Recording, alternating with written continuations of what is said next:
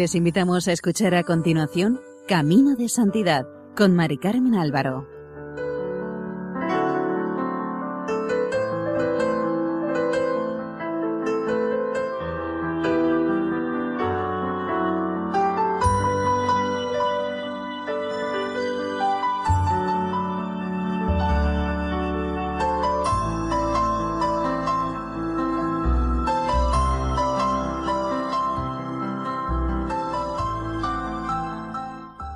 Nuestra más cordial bienvenida al programa Camino de Santidad, elaborado por el equipo de Radio María en Castellón, Nuestra Señora del Lledo.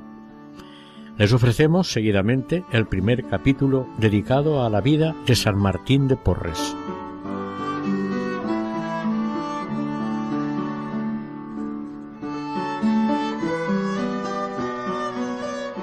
La vida de San Martín de Porres está llena de milagros y después de siglos sigue haciéndolos.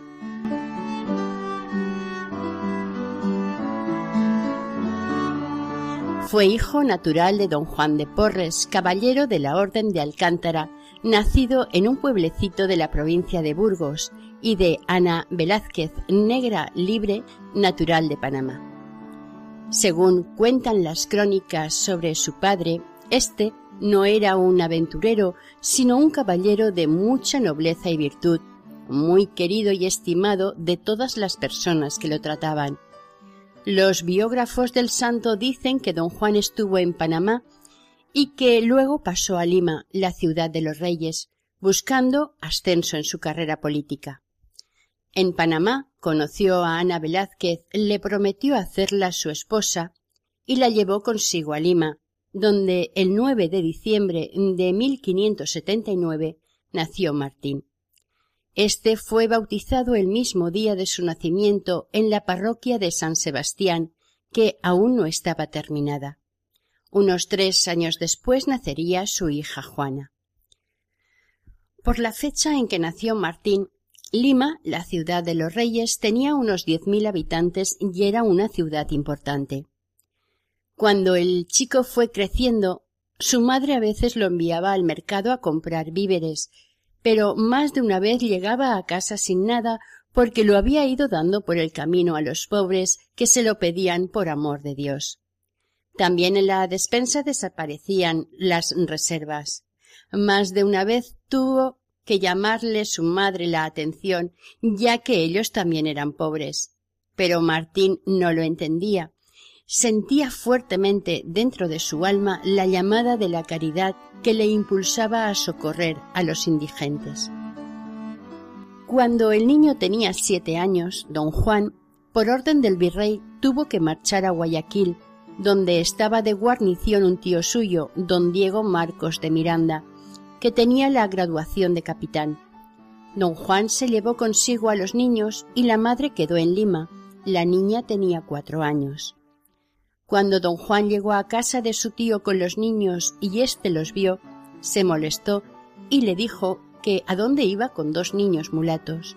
Entonces le dijo que eran hijos suyos y que los tenía que sustentar y alimentar. El tío no tardó en encariñarse con ellos, sobre todo con Juana, a la que trató como una hija e incluso la casó en Guayaquil. En 1590, cuatro años después de su llegada a dicha ciudad, don Juan de Porres recibió un oficio del virrey en el que le nombraba gobernador de Panamá, que en aquel entonces era una provincia de Perú, por lo que se despidió de su tío, el capitán don Diego, dejando a la niña de ocho años a su cuidado y llevándose a Martín de once a Lima para encomendárselo a su madre, mientras él estuviera en Panamá. A ésta le encargó cuatro cosas propias de un caballero cristiano que el chico fuera confirmado como hijo de cristianos, que aprendiera la doctrina cristiana, que terminara la formación escolar y que aprendiera el oficio de barbero. Seguramente el padre veía que el chico tenía aptitudes para este oficio. Ahora hablaremos un poco de la familia de San Martín, ya que es interesante hacerlo para poder situarnos en la narración de su vida.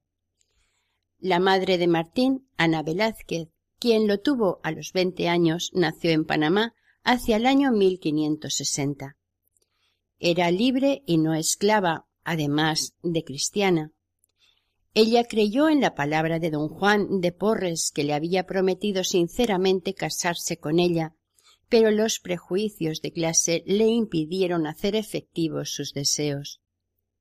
Parece ser que, al menos, don Juan le ayudó económicamente en sus necesidades y las de sus hijos.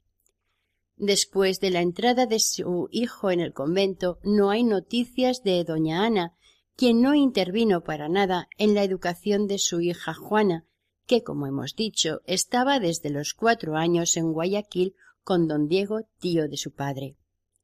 Esta no se sabe cuándo regresó a Lima, aunque seguramente fue después de casada y se relacionó mucho con su madre. Respecto para con Martín, Ana Velázquez cumplió con los cuatro encargos que le había hecho don Juan. Le preparó para la confirmación que le administró el arzobispo de Lima, que hoy está también en los altares, Santo Toribio de Mogrovejo. Esto sucedió en 1591 cuando Martín tenía once años. Ana se desvivió por procurarle al chico una buena formación cristiana y completar su formación escolar, además de procurarle los medios para que se iniciara y progresara en la profesión de barbero, que entonces no era sólo como ahora el cuidado del pelo y la barba, sino que también practicaban cirugía menor, el cuidado de la dentadura, sacar muelas, curar llagas, practicar sangrías y procurar medicinas. Ella sembró en Martín la semilla de la humanidad compasiva para con los necesitados, de la que nuestro santo hará la norma de toda su vida. La madre educó al hijo en una exquisita sensibilidad para con la miseria humana, que ella palpó y vivió en Panamá y en Lima, en su propia carne de color y en todos los necesitados que trató.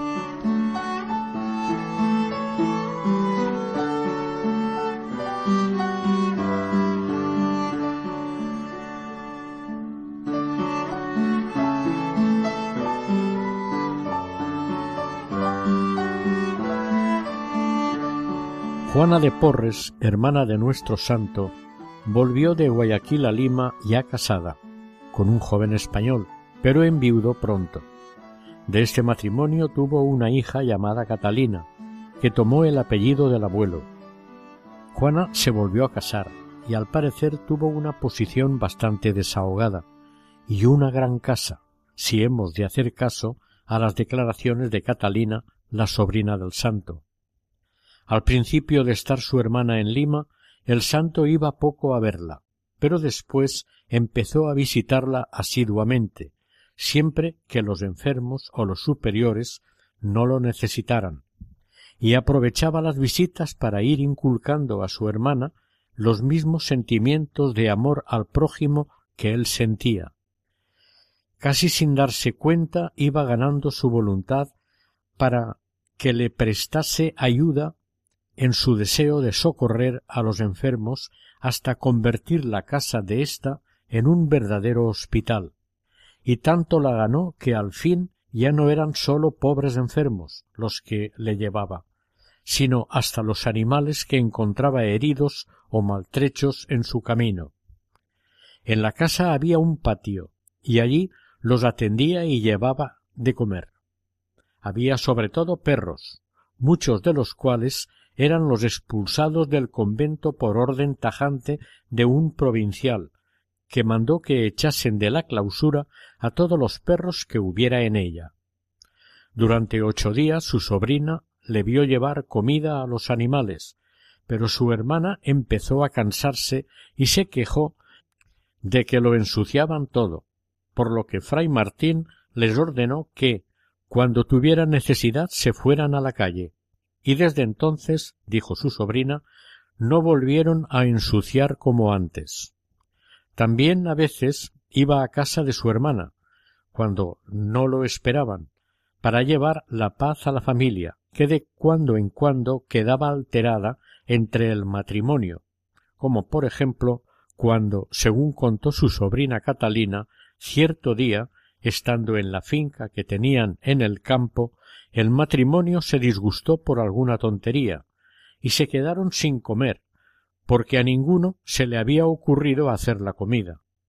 Era mediodía y se disponían a volver a Lima, cuando apareció el santo cargado con una canasta en la que llevaba unas roscas de pan regalado, frutas y vino. Entró en la casa diciendo Vengo también a holgarme y a comer con vuestras mercedes. No os disgustéis, que ya lo sé todo lo que ha sucedido. Esto admiró a los esposos, y por el santo hicieron las paces, y comieron lo que él había traído. Martín ayudaba mucho a su hermana, incluso económicamente. Su sobrina Catalina contó respecto a esto que su madre, un día, mandó hacer una copia de la llave de un escritorio grande, donde Agustín Galán, segundo marido de su madre, guardaba el dinero para sacárselo sin que él lo supiera. Al día siguiente de habérsela entregado el cerrajero, aún no había usado la llave. Fue la madre al convento para ver si le pasaba algo a su hermano o estaba enfermo, ya que ese día no había oído tocar el alba en el convento del Rosario, que por devoción lo hacía todos los días fray Martín. Se fue hacia allí y yendo por la calle vio venir a fray Martín, los ojos en tierra, como siempre, y cuando se encontraron los dos le dijo Hermana mía, ¿cómo ha hecho una cosa tan mala en haber hecho llaves para robar a su marido el dinero. Y le afeó y reprendió mucho la acción. Le mandó que tirara la llave y no se sirviese de ella, y añadió que si necesitaba algo, allí estaba él para socorrerla en lo que hiciera falta, como así hizo mientras vivió. Al parecer, Juana, según le contó el marido a fray Martín, le hacía pequeños robos en su despacho. Catalina de Porres, hija de Juana y sobrina carnal de Fray Martín, nació hacia 1620. Agustín Galán, su padrastro, trataba de casarla con Melchor González, español y hombre de bien, pero no tenía ni un peso para darle de dote. Y el santo reunió unos doce mil pesos de los que dio cinco mil a Catalina y los otros siete mil los gastó en distintos asuntos del convento. La sobrina debió de enviudar siendo bastante joven, pues antes de morir Martín se casó de nuevo con Nicolás Beltrán, maestro boticario. Pero fray Martín no sólo ponía paz en su familia y remediaba sus apuros económicos, sino que curaba los enfermos que había en ella, según contó su sobrina sobre varios sucesos ocurridos, como el que le sucedió a un señor llamado Antonio Cruzado, que se encontraba en casa de ellos. Una noche, a deshora, dicho señor tuvo un accidente, de tal manera que lo tuvieron por muerto. Llamado el médico, al día siguiente, éste dijo que no había nada que hacer, y que le administraran los sacramentos. Apenada doña Juana la hermana del santo, le envió un recado a su hermano para que fuera. Cuando llega fray Martín, entró en el cuarto del enfermo y después de auscultarle, se sentó en su cama y comenzó a exhortarle a que se encomendase al Señor. Luego se acostó con él y se durmieron los dos hasta el día siguiente. Por la mañana el enfermo se encontraba ya curado de su mal con gran admiración de todos. Las advertencias e invitación del santo no cayeron en saco roto. El enfermo le hizo promesa de entrar en religión si se libraba de la enfermedad. Al cabo de quince días, ya curado del todo, ingresó en la Orden de San Francisco. La misma sobrina contó la curación de un esclavo negro que tenía su madre. Un día, estando tranquilamente en casa, le llevaron un negro con la cabeza partida de un golpe que le habían dado. Lo curaron de urgencia y le dieron ocho puntos, pero pensaban que no sobreviviría. Llena de fe en su hermano, le avisaron para que acudiese. Cuando éste llegó a la casa, se acercó al herido y dirigiéndose a sus familiares les dijo No se aflijan que no es nada. Y con la llave de la celda raspó un poco la pared, cogió la tierra desprendida y se la puso al herido en la cabeza. Luego tomó un pedacito de tela, lo empapó en saliva y se lo puso como parche sobre la tierra que había puesto en la herida, y dirigiéndose a los suyos les dijo Con esta cura estará bueno. Y así fue, al cabo de pocos días, sin nada más estaba curado. Lo mismo sucedió con una esclava también de su hermana, pero a aquella la curó simplemente dándole a beber agua tibia.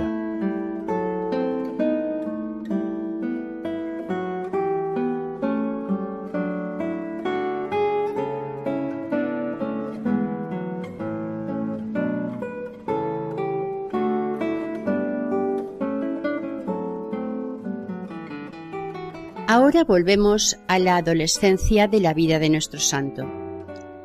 Providencialmente, cuando Martín llegó a Lima, su madre Ana Velázquez estaba de sirvienta de doña Isabel García de Miguel, cuya hija se había casado con Mateo Pastor de Velasco, un joven valenciano barbero de oficio llegado a Lima desde España hacia 1592 el maestro Mateo llegó a tener una barbería en el mejor barrio de Lima. En casa de doña Isabel vivían Ana y su hijo Martín, dedicado a aprender el oficio. El maestro Mateo conservará una gran amistad y será generoso con Martín durante toda su vida.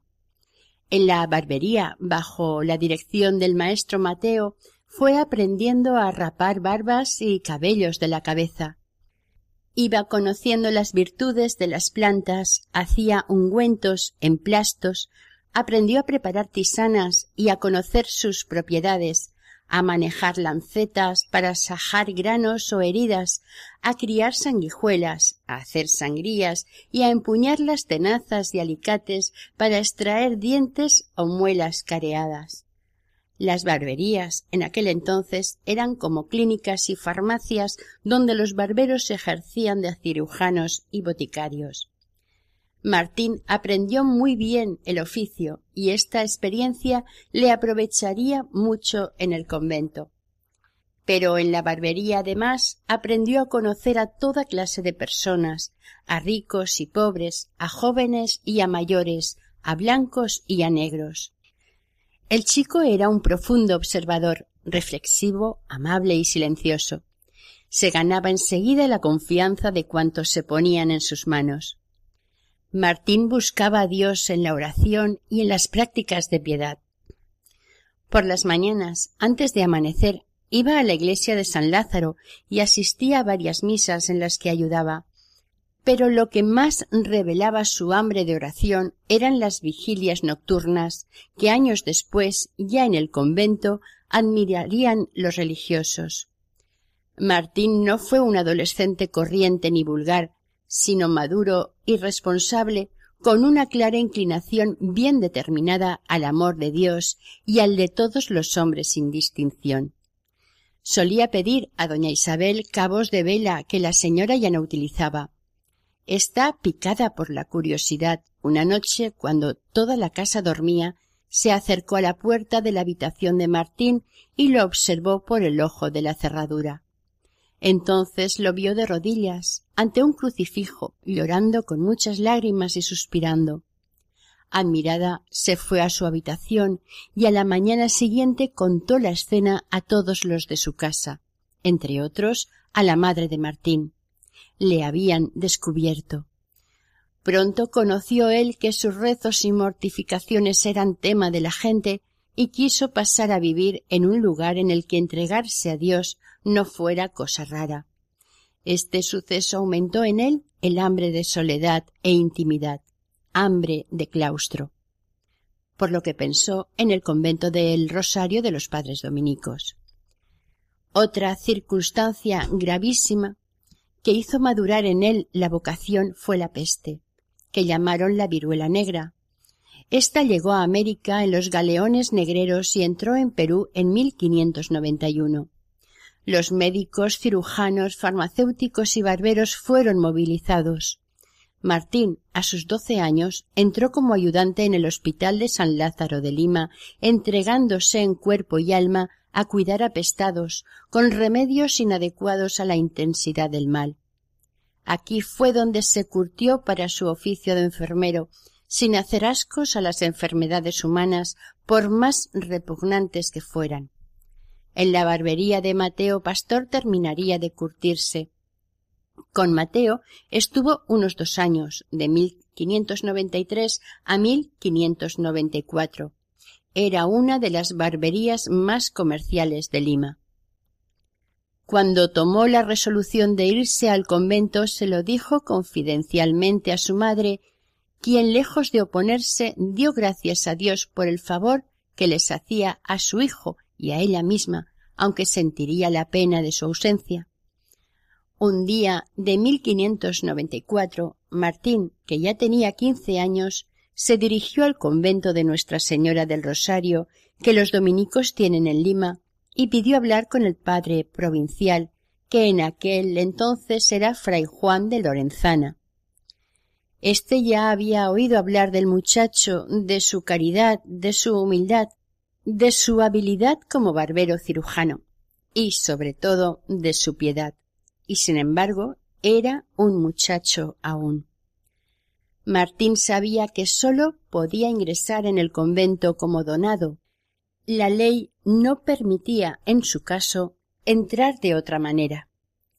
Era una legislación prudente, no exclusivista. Él era negro y, además, hijo natural. El donado en la orden era un servidor sin votos y sin retribución ninguna por los servicios que hacía en realidad no era religioso. Era como una especie de terciario familiar en la comunidad y ni siquiera llevaba el hábito de los religiosos cooperadores. Al final de un año de prueba en el convento recibió el hábito de donado. Llevaba un hábito que consta de una túnica blanca y escapulario negro, pero sin la capucha monacal propia de los religiosos. Desde el primer momento Martín estuvo totalmente centrado en su nueva vida. No tuvo ninguna tentación de abandonarla. Se sentía dichoso, sin preocupaciones de ningún tipo. Solo obedecer en lo que le mandasen, porque él sabía que obedeciendo cumplía la voluntad de Dios.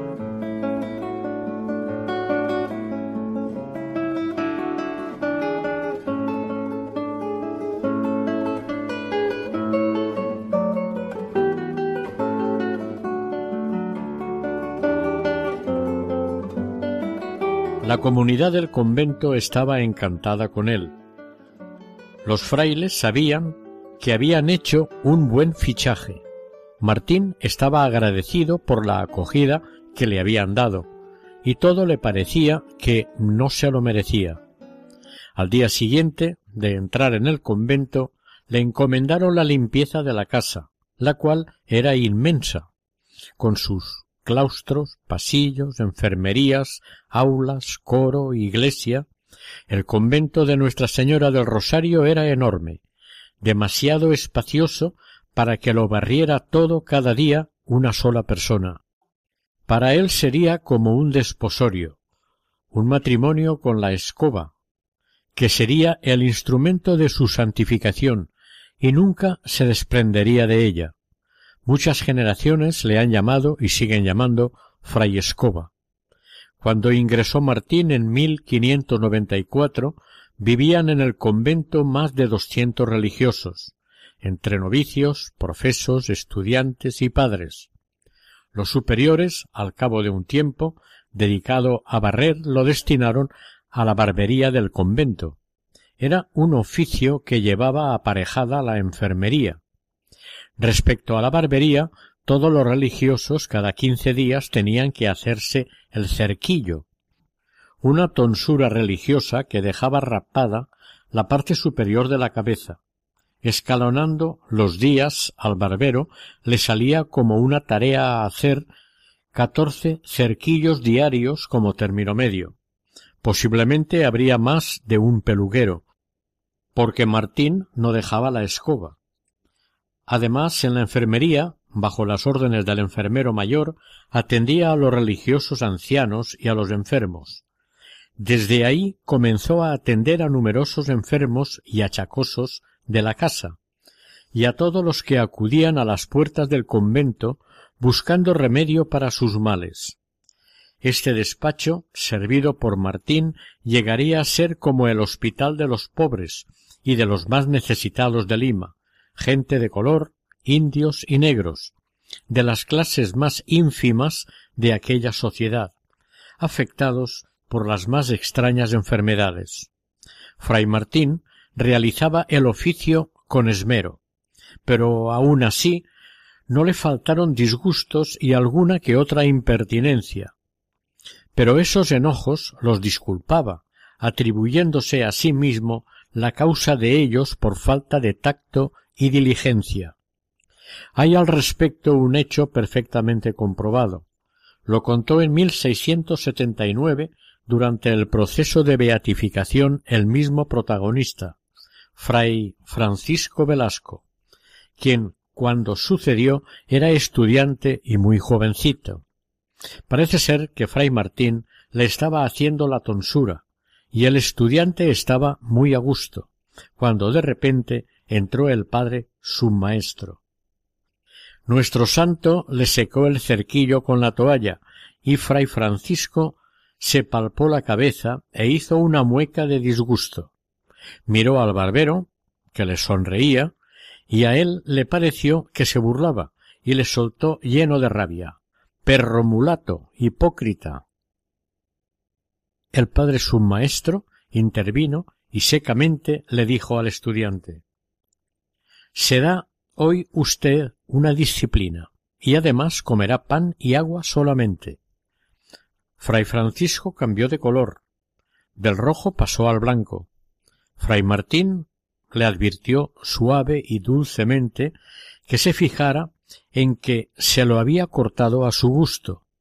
El muchacho le miró acobardado y el santo le pidió al submaestro que lo perdonara, ya que al fin y al cabo el chico no había dicho más que la verdad.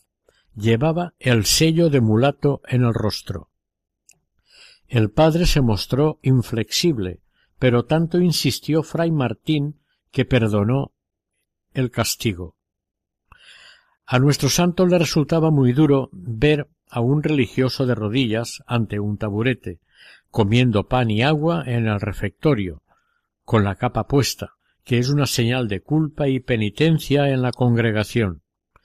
Pero fray Martín aún no estaba contento y quería ver sonreír al para él ofendido, y esa misma noche puso delante de fray Francisco un plato lleno de mermelada de melocotón. Los frailes que estaban a su lado lo felicitaron sonrientes, mientras él miraba agradecido a fray Martín, que desapareció al momento. El padre Alonso Gamarra, su maestro, vio la escena desde su sitio e hizo el disimulado, como que no había visto nada pero pensó en la virtud que revelaba en el donado este gesto tan sencillo. Muchas veces pudieron observar quienes seguían atentamente el devenir de su vida religiosa que sus actos eran un conjunto admirable de humildad y de amor. Muchísimos indigentes vivían de la generosidad de los religiosos, y esta esplendidez a veces provocaba que la comunidad se viera en apuros o más bien en bancarrota, hasta el punto que tuvieran que vender muchos objetos de valor. Fue en uno de estos apuros cuando Martín se ofreció al padre prior para que lo vendiera como esclavo para solucionar la falta de recursos de la comunidad. El prior, por supuesto, lo envió a su celda y le pidió que no volviera a pensar en ello. Martín quería imitar en todo a Santo Domingo de Guzmán, quien también quiso venderse como esclavo para remediar la necesidad de una persona.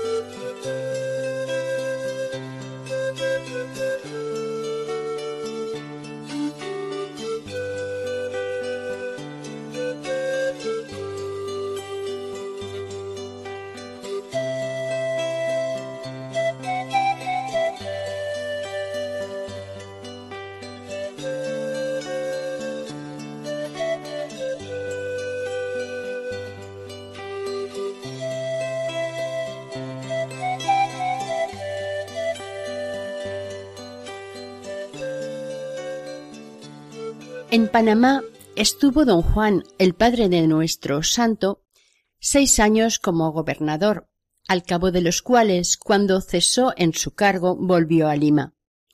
Era el año 1596 y hacía dos que Martín había entrado en el convento de Nuestra Señora del Rosario de los dominicos en calidad de donado.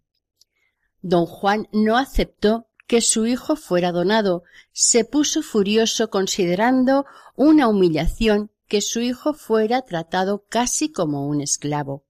Le hería en lo más profundo de su orgullo, en su honor, por lo que se presentó al superior del convento para protestar y exigir para Martín la profesión en la orden, o al menos el hábito propio de los hermanos cooperadores.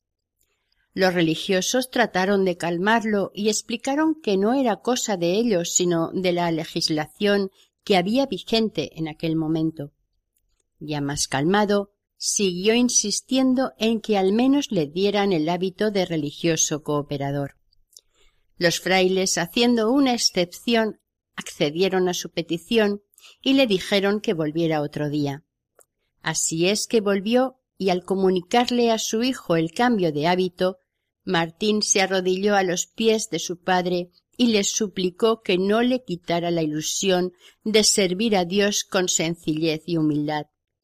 Ante la insistencia y ruegos del hijo, el padre tuvo que rendirse. Comprendió que la humildad de su hijo no era una humillación ni una deshonra para su apellido, lo mismo que no deshonró a Cristo la cruz en que murió, y que él, caballero cruzado, ostentaba en su pecho. Es un hecho innegable que Fray Martín, aunque profeso, siempre fue donado. Así lo declararon todos los que testificaron en el proceso de beatificación. Después de esta escena no se tienen noticias de que don Juan volviera a ver a su hijo, ni a su hija, ni a Ana Velázquez. Sí se sabe que volvió a España, donde aún vivía su anciano padre, y contrajo matrimonio, al parecer con doña María Aguilera de Avendaño, que le dio cuatro hijos. A los nueve años de haber ingresado Martín en el convento, los deseos de su padre se iban a cumplir. Su hijo iba a subir de categoría oficial por la profesión perpetua y solemne será religioso de pleno derecho, aunque él no lo haya pedido. Lo promovió el consejo del convento, porque el humilde y servicial donado se lo había ganado sin pensarlo. Pero aunque oficialmente Martín ya no era donado, él seguía siendo el mismo, haciendo lo mismo y actuando siempre con la misma sencillez y humildad por la profesión, además de consagrarse totalmente a Dios por los votos, quedó incorporado de derecho y de hecho a la orden dominicana. Hizo su profesión el 2 de junio de 1603 a los veinticuatro años, haciendo donación de sí mismo a Dios para todos los días de su vida, junto con los votos de castidad y pobreza, porque así lo quiso. Nuestro santo tenía trabajo de sobra en las enfermerías del convento, pero a medida que fueron pasando los años, comenzó también con su actividad asombrosa a multiplicar sus cuidados por toda la ciudad. Su gran caridad fue ensanchando su radio de acción a toda clase de personas y seres. En el convento iba de celda en celda, visitando a los enfermos uno por uno, preguntándoles si necesitaban algo y en cuanto podía trataba de solucionarlo, ya que veía a Dios en ellos y todo lo hacía por él.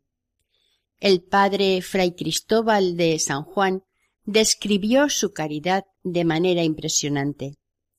A los religiosos enfermos les servía de rodillas y estaba de esta manera asistiéndoles de noche a sus cabeceras ocho y quince días, conforme a las necesidades, levantándolos, acostándolos y limpiándolos, aunque tuviesen las más asquerosas enfermedades.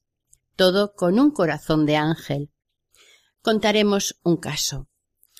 Había en el convento un religioso sacerdote paralítico, tullido de pies y manos, con la lengua trabada, que no se le entendía lo que hablaba, por lo que perdía la paciencia con lo cual no era muy agradable servirle. A fray Martín le inspiraba mucha compasión y rezaba por él. Su oración fue tan eficaz que alcanzó del Señor que el enfermo pudiera hablar correctamente y moviese las manos hasta poder comer él solo. Esto asombró a los religiosos, pero les asombró mucho más el cambio que experimentó el enfermo, ya que se volvió paciente, sufrido y manso como un cordero. Y a pesar de vivir después muchos años padeciendo con su enfermedad, lo sufría todo con mansedumbre y paciencia. Los enfermos estaban asombrados de la puntualidad y desvelo con que el santo les atendía, tanto de día como de noche. No podían entender cuando dormía. Pero se hubieran asombrado más si hubieran sabido que esto no le impedía cumplir con todas las demás obligaciones que tenía de barbero, cirujano, ropero y enfermero. Casi sin darse cuenta, empezaron a observar en el convento que fray Martín distinguía claramente cuando un enfermo necesitaba sus cuidados y cuando era una simple aprensión sin importancia y según los casos se presentaba de la manera más sorprendente e inesperada.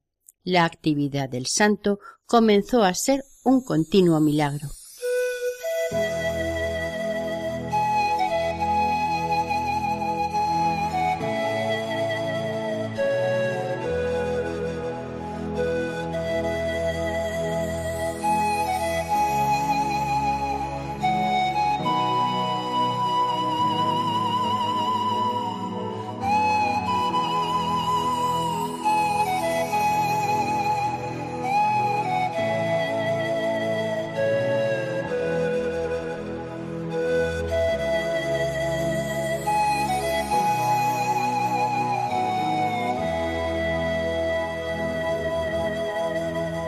Al enfermo que veía en peligro de muerte acudía a menudo cuidando tanto lo espiritual de su salvación como de lo corporal, con las medicinas que necesitara.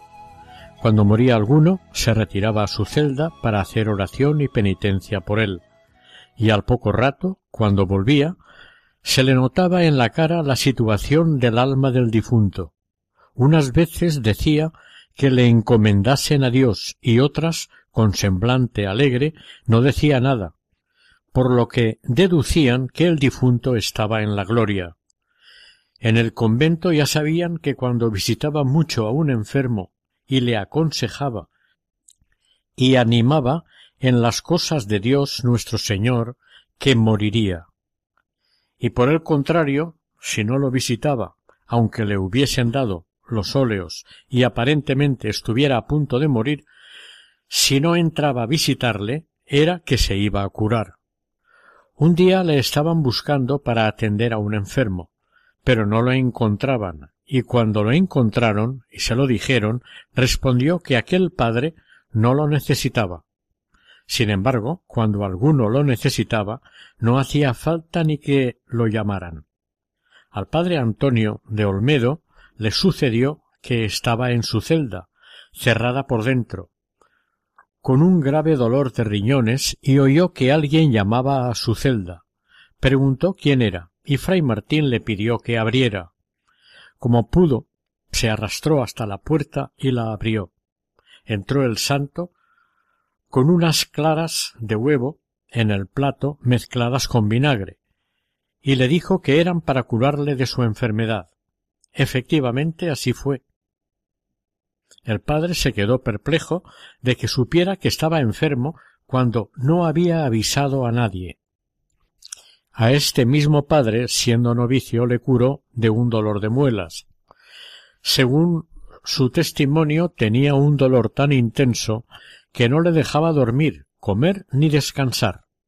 Como fray Martín era el cirujano, ya hemos explicado que el barbero también hacía cirugía menor, le llamó para que se la sacase.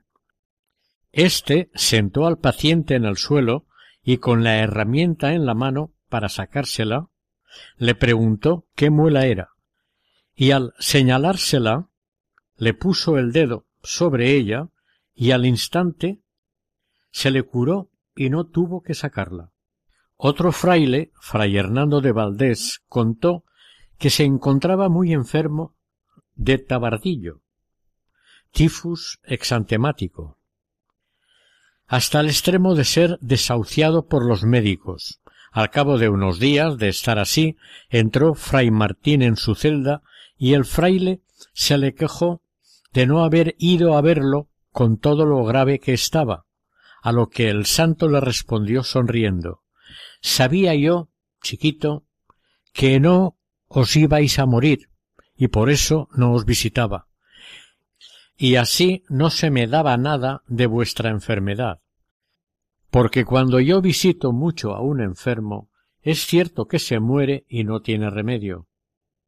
El santo utilizaría este carisma de saber si alguien estaba enfermo mortalmente o no, para hacer llegar a ellos los últimos sacramentos, como cuando el padre Lorenzo de Pareja estaba quejándose de sus muchos achaques y fray Martín le dijo a fray Fernando Aragonés Este viejo ha de morir muy aprisa. Y mandó que le visitase el médico, el cual ordenó que le diesen los sacramentos. El enfermo no se creyó que estuviese tan mal, y pidió vestirse, y se sentó en una silla. Fray Fernando, al verle con tanto ánimo, no se preocupó mucho en hacer lo que el médico había ordenado. En ese momento llegó fray Martín y le impidió que vistiese al enfermo, y mandó al fraile a que pidiera le llevaran los sacramentos para éste, cosa que hicieron y antes de que el acompañamiento que fue con el señor saliese de la enfermería había fallecido el padre Lorenzo de Pareja. A la portería acudían toda clase de enfermos y no rechazaba a nadie. A los que necesitaban un tratamiento continuo, con permiso del superior, los acogía en la enfermería para atenderlos más a menudo. Allí llevaba fray Martín a los que estaban más graves, y poco a poco el convento se fue convirtiendo en un verdadero hospital. En la portería curaba a los enfermos, que se podían valer y éstos le avisaban de otros que por estar tan mal no podían llegarse hasta allí, con lo cual el santo se iba a buscarlos por cuchitriles y bohíos, llevándoselos a hombros al convento, y cuando no podía, porque eran mujeres, las llevaba a casa de su hermana.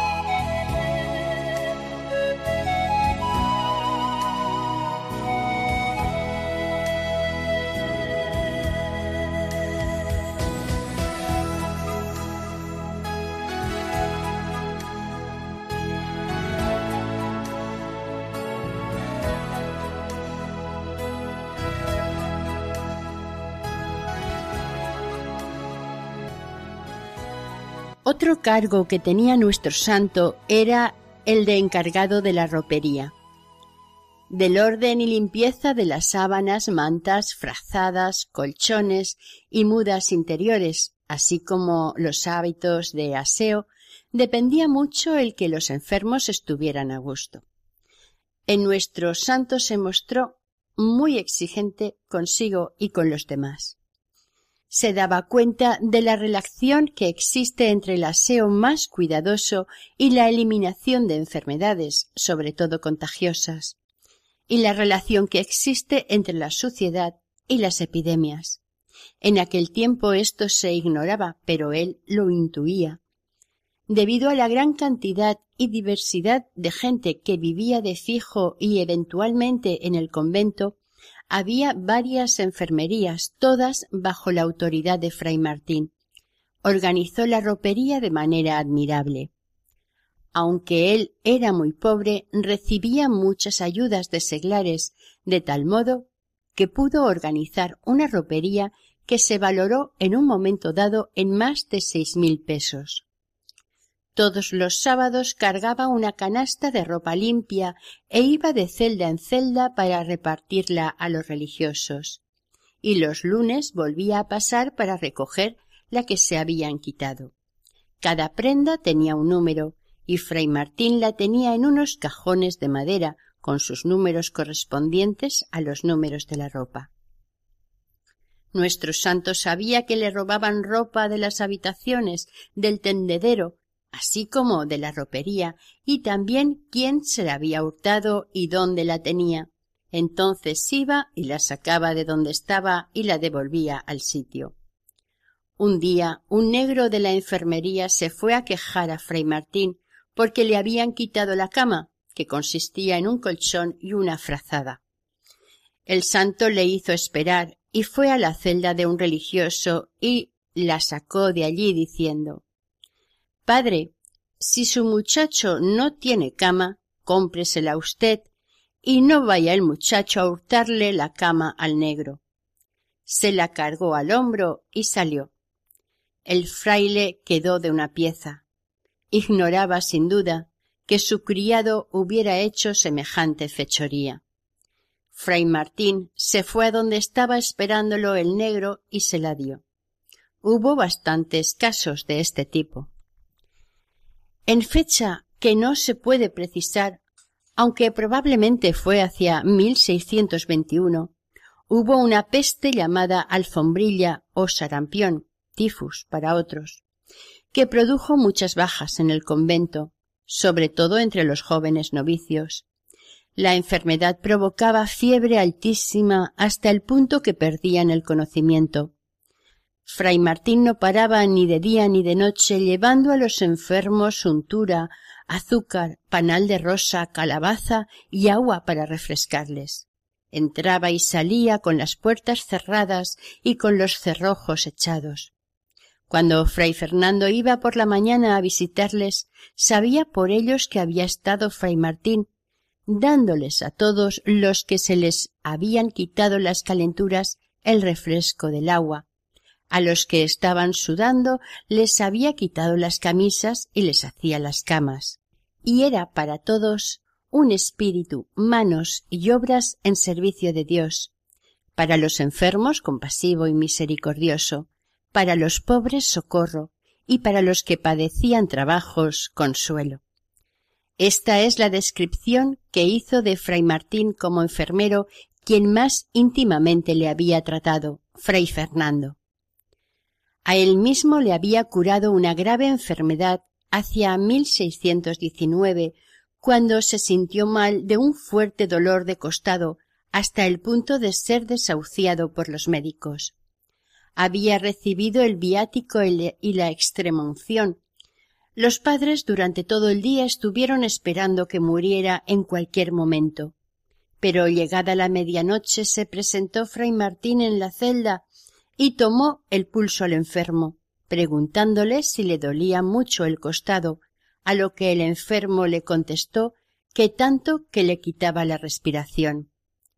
El santo le examinó detenidamente la boca y los labios y al vérselos muy resecos le dio un poco de agua con lo cual el enfermo se reanimó algo. El santo le dijo que se animara, que aunque los médicos de la tierra le habían desahuciado, no así el médico celestial, que se curaría, aunque andando el tiempo podría ser muriera de ella. Y le puso las manos en el costado, le fajó con una venda, y en ella puso unos cogollos de alfalfa, con lo que le quitó el dolor y se quedó dormido. Fray Martín se recostó en la cama del enfermo para velar su sueño. El paciente despertó al día siguiente sin dolor y al cabo de unos días recobró la salud. Atribuyó su curación a un milagro del santo y alabó al Señor por ello.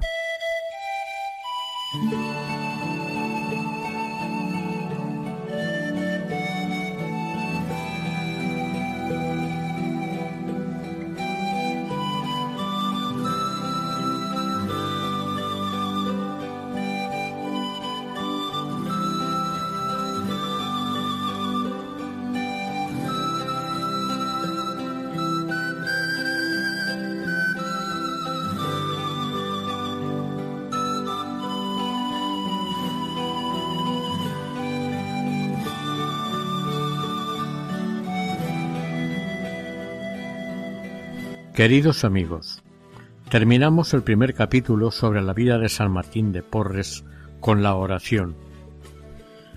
Dios misericordioso, que nos diste a San Martín de Porres como modelo perfecto de humildad, mortificación y caridad, y mirando sólo la fidelidad con que te servía, le engrandeciste hasta la glorificación en tu reino Míranos compasivo y haznos sentir su intercesión poderosa. Y tú, San Martín, que viviste solo para Dios y tus semejantes, tú que tan solícito fuiste siempre en socorrer a los necesitados, atiende a los que, admirando tus virtudes y reconociendo tu poder, alabamos al Señor que tanto te ensalzó haznos sentir los efectos de tu gran caridad, rogando por nosotros al Señor, que tan fielmente premió tus méritos con la gloria eterna. Amén.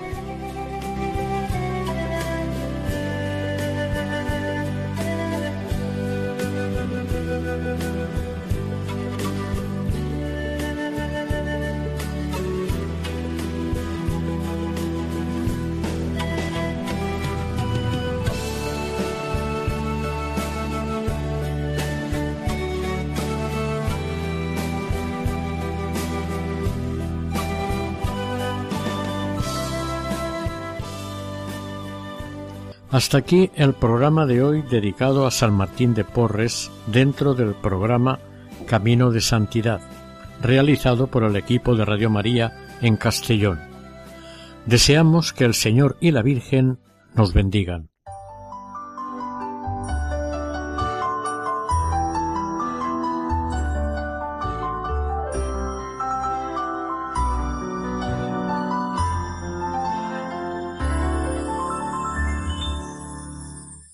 Escuchado en Radio María Camino de Santidad, dirigido por Mari Carmen Álvaro.